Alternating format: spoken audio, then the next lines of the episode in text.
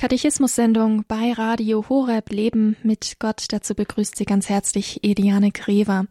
Himmel, Hölle und Fegefeuer. Was erwartet uns nach dem Tod? Eine Frage, die wohl jeden beschäftigt auf die ein oder andere Art und Weise. Und auch die Kirche positioniert sich dazu, die Vorstellungen vom Schmoren im ewigen Feuerofen oder dem Schweben in höchster Glückseligkeit, was genau es damit auf sich hat, wie die Kirche sagt, dass wir uns Himmel, Hölle und Fegefeuer vorzustellen haben. Darauf schauen wir heute gemeinsam mit Pfarrer Dr. Guido Rothold. Er ist Seelsorger im Bistum Aachen in Herzogenrath bei Aachen und er hat lange Jahre auch unterrichtet als Dozent für das Fach Neuzeitliche Philosophiegeschichte. Und mit uns schaut er heute im Kompendium in der Kurzfassung zum Katechismus der katholischen Kirche auf Fragen und Artikel, die sich genau mit diesen Themen beschäftigen, Himmel, Hölle und Fegefeuer. Und da starten wir direkt mit der Nummer 207, die fragt, was versteht man unter dem Himmel? Dazu hören wir jetzt Pfarrer Dr. Guido Rothold und lesen danach nochmal zusammenfassend, was der Artikel im Kompendium dazu sagt.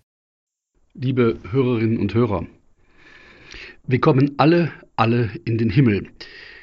Auch wenn in der heutigen Zeit gerade im Rheinland die klassischen Karnevalsschunkellieder nicht unbedingt mehr zu den Top-Charts gehören, ist dieser alte Karnevalsschlager sicher doch allen noch sehr bekannt. Wir kommen alle, alle in den Himmel, weil wir so brav sind. So schunkelt das Rheinland klassisch in den närrischen Tagen in eine gewisse selbstbezügliche Seligkeit.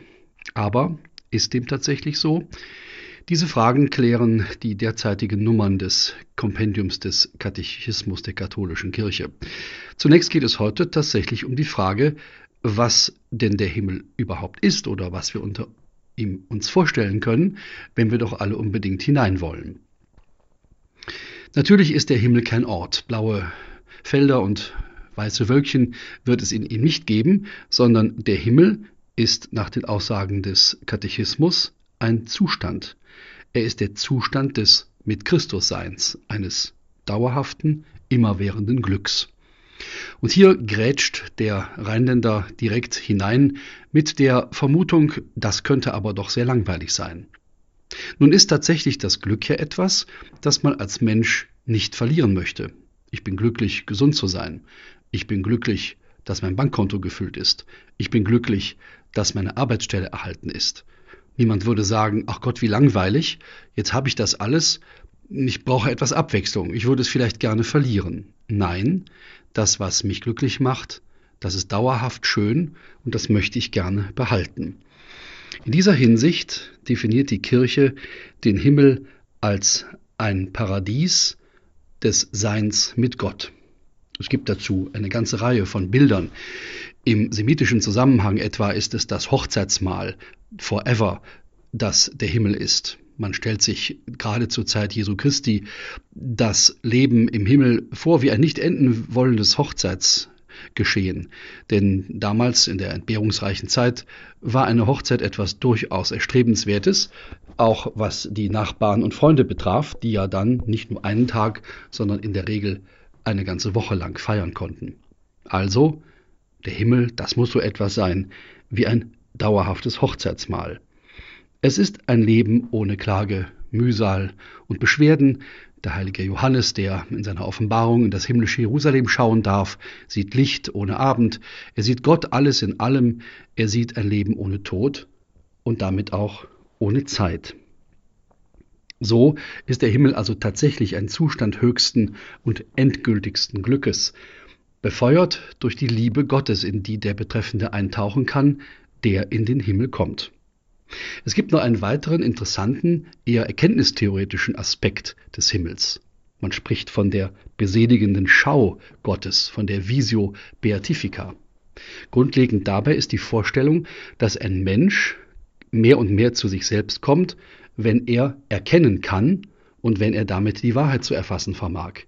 Er ist mit dieser Haltung seines Verstandes dann ganz bei dem, was er erkennen möchte. Und wenn das Gott ist, dann ist das die höchste Vollendung der Erkenntnis, nimmt den Menschen sozusagen mit in die Wirklichkeit Gottes selbst und lässt ihn in der Schau Gottes tatsächlich selig sein und in dieser Hinsicht auch zu sich selbst kommen, als Wesen Gottes, als Wesen, das Gott geschaffen hat, vielmehr als Geschöpf, als ein Mensch, der zu erkennen vermag und sich auch für Gott zu entscheiden vermag. Das natürlich ist die Voraussetzung, um in den Himmel zu kommen, dass man frei ist von aller Gottwidrigkeit und geläutert ist, dass man mit Gott rein und in eins ist, um ihn dann ganz schauen zu können und teilzunehmen an seinem nicht enden wollenden Leben. Pfarrer Dr. Guido Rothold hier im Katechismus bei Radio Horeb zu der Frage, was versteht man unter Himmel?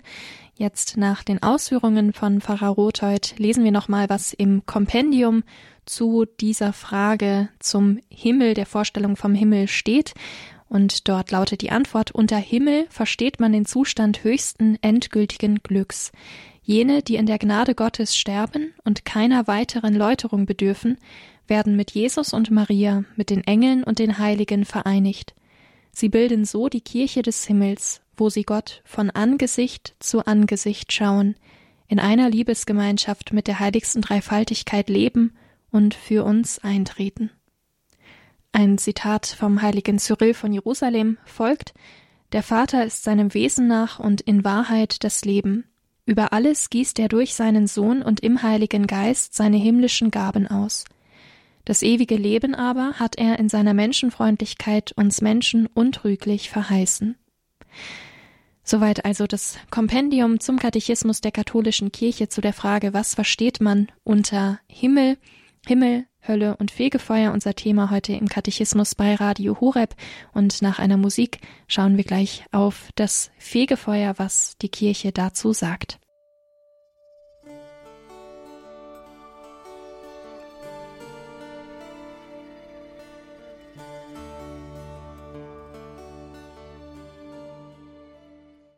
Katechismus bei Radio Horeb mit Pfarrer Dr. Guido Rothold schauen wir heute in das Kompendium, die Kurzfassung zum Katechismus der katholischen Kirche. Himmel, Hölle und Fegefeuer sind Themen heute in dieser Sendung. Wir fragen uns jetzt, was ist das Fegefeuer, auch Purgatorium genannt? Und dazu hören wir jetzt Pfarrer Dr. Guido Rothold. Liebe Hörerinnen und Hörer, die Aussagen über das Ende des Menschen sind nur scheinbar auf den Zeitpunkt seines Sterbens bezogen. Die Kirche wagt auch bei den sogenannten letzten Dingen über den Tod, über die Schwelle hinauszuschauen, die der Mensch geht, wenn er stirbt.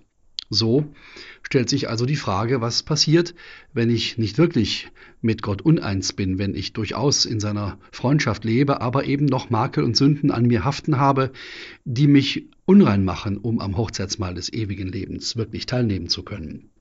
Hier gibt es ja entsprechend bildliche Aussagen der Heiligen Schrift, Gleichnisse, die Christus nutzt, um deutlich zu machen, dass man in einem hochzeitlichen Gewand an diesem Mahl teilnehmen soll. Wenn also das nicht so ist, was kann man dann noch erwarten, wenn man befleckt über die Schwelle des Todes geht? Hier spricht die Kirche von einer Möglichkeit der Läuterung, das Purgatorium, zu Deutsch das Fegefeuer. Ein Zustand der Distanz von Gott, der allerdings schon so disponiert ist, dass die endgültige beseligende Anschauung Gottes nicht verwehrt ist, aber mit unseren menschlichen analogen Kategorien gedacht, ein zeitlicher Abstand noch bleibt, um Gott tatsächlich in Fülle schauen zu können und in dieses Glück einzutreten. Die Glaubenslehre sagt also in, in Bezug auf das Purgatorium, dass es ein Reinigungsfeuer gibt, wie sie sagt, das den Menschen läutern soll. Und eine Läuterung ist immer etwas, das entschlackt, das reinigt, das vielleicht gerade biegt, das all das an Unebenheiten beseitigt, was noch zur Vollendung eines Menschen oder eines Gegenstandes, wenn er im Feuer geläutert ist, entsprechend nötig ist. Also ist dies keine direkte Strafe oder etwas, das den Menschen noch quälen soll, bevor er dann endgültig ins Ziel kommt, sondern eine Art Zurichtung. Im Buch der Makkabäer bereits im Alten Testament wird von einem Sühnopfer für die Verstorbenen gesprochen. Das heißt, es gibt also die Möglichkeit, nach dem Tod noch Dinge zu ändern, die vor dem Tod ausgeblieben sind.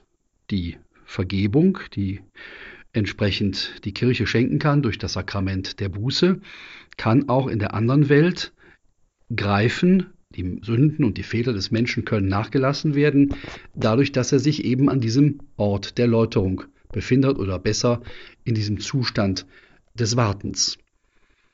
Wir alle kennen das unangenehme Gefühl, im Wartezimmer eines Arztes zu sitzen, eigentlich gewiss zu sein, dass wir an der Reihe irgendwann sind, aber eben noch den Zeitpunkt nicht kennen. Das macht uns möglicherweise nervös und gibt uns noch zu denken. Es ist kein vollendeter Zustand. Wir hoffen auf die Rettung, wir wissen sogar um die Rettung, aber sie ist halt noch nicht der Fall.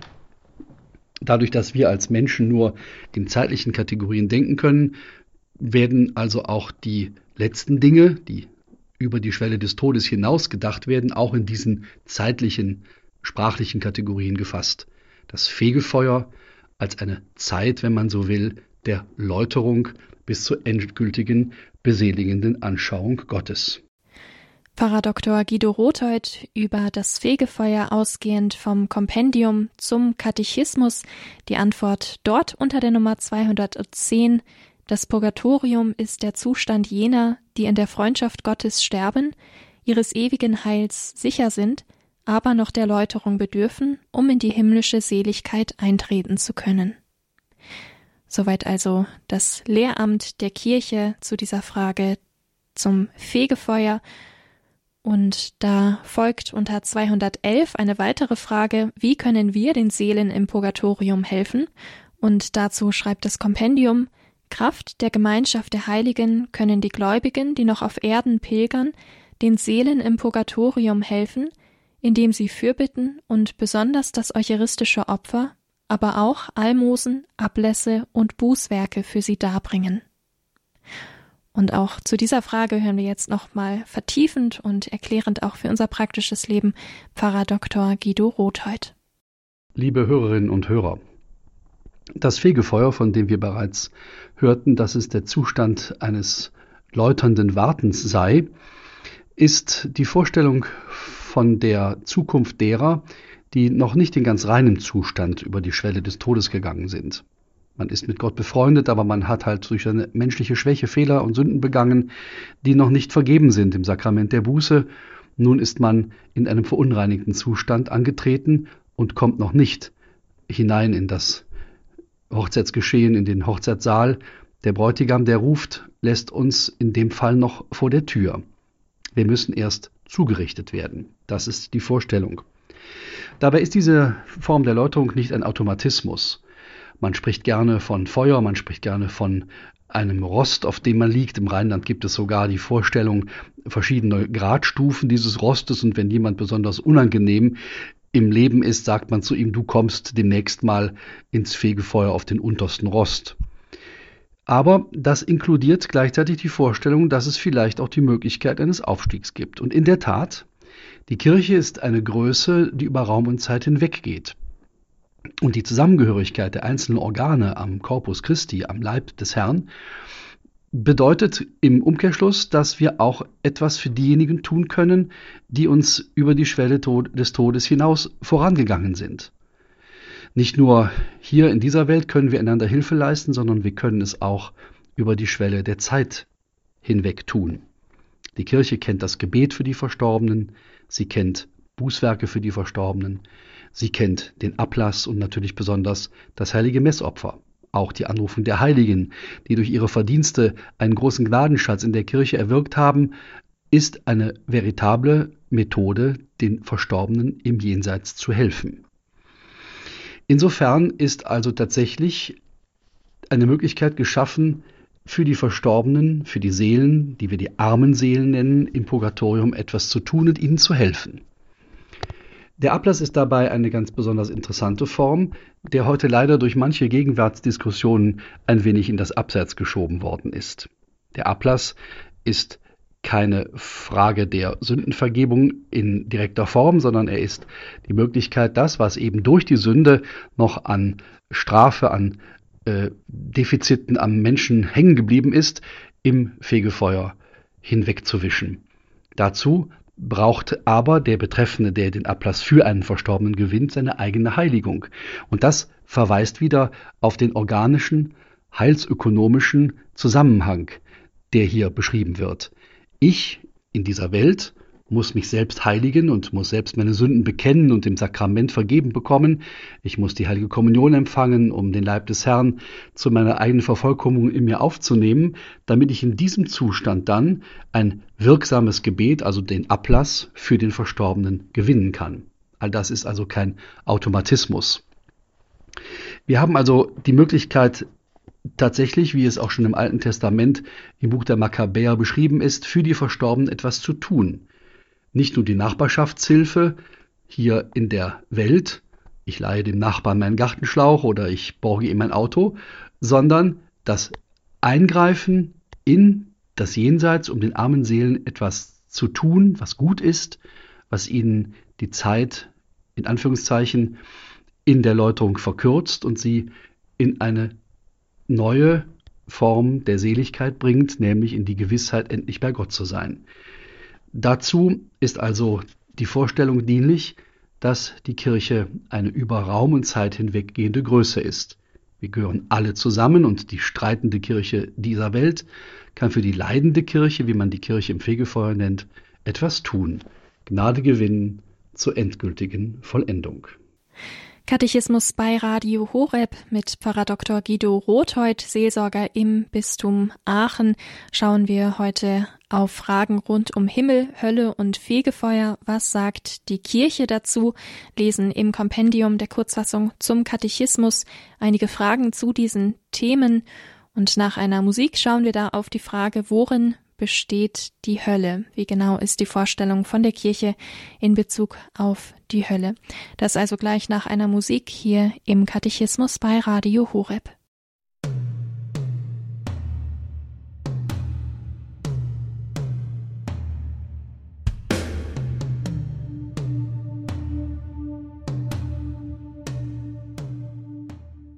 Katechismus-Sendung bei Radio Horeb Leben mit Gott. Mein Name ist Eliane Grever und wir schauen heute mit Pfarrer Dr. Guido Rothold, Seelsorger im Bistum Aachen in Herzogenrath, auf Fragen aus dem Katechismus zum Thema Himmel, Hölle und Fegefeuer.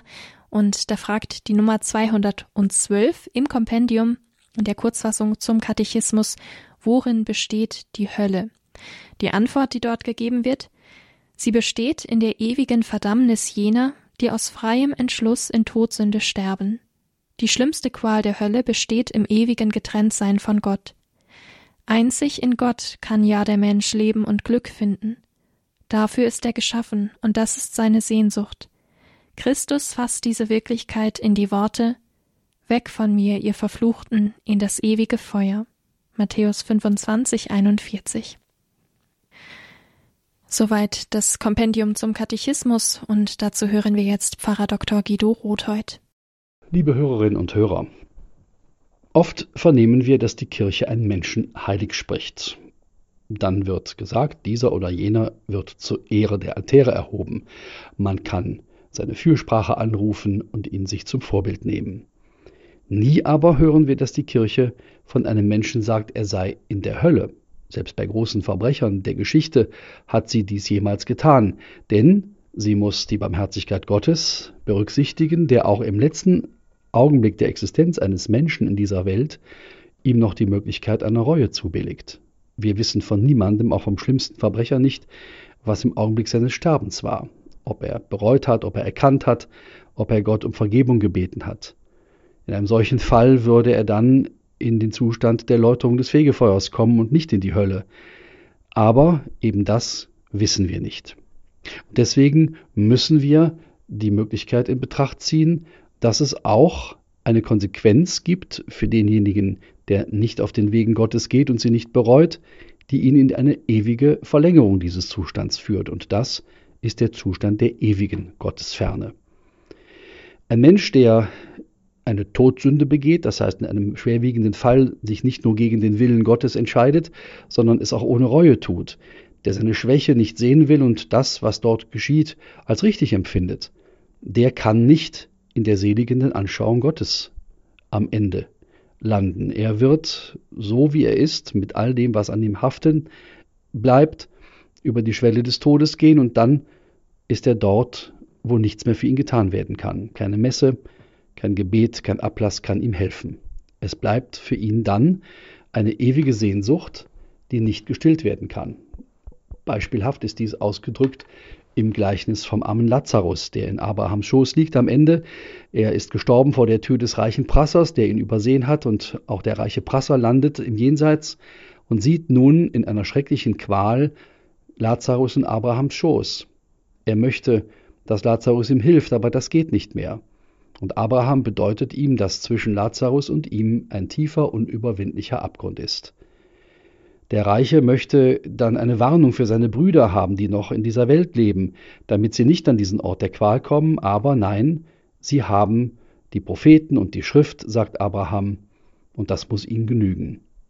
So ist auch für uns all das, was die Kirche an Warnungen ausspricht, was die Heilige Schrift uns an warnenden und mahnenden Sätzen zukommen lässt, entscheidend, dass wir die Hölle vermeiden.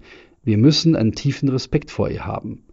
Die Überzeugung, es gäbe eine Hölle und niemand ist in ihr, ist wenig realistisch, denn wir wissen darum, dass ein Mensch, der gottwidrig lebt und der sündigt, in einer bestimmten, sehr, sehr schwerwiegenden Art und Weise auch tatsächlich in einem Zustand sein kann, der notorisch ist, der keine Reue mehr zulässt und der all das vielleicht sogar als Gewöhnung gut findet, was er tut.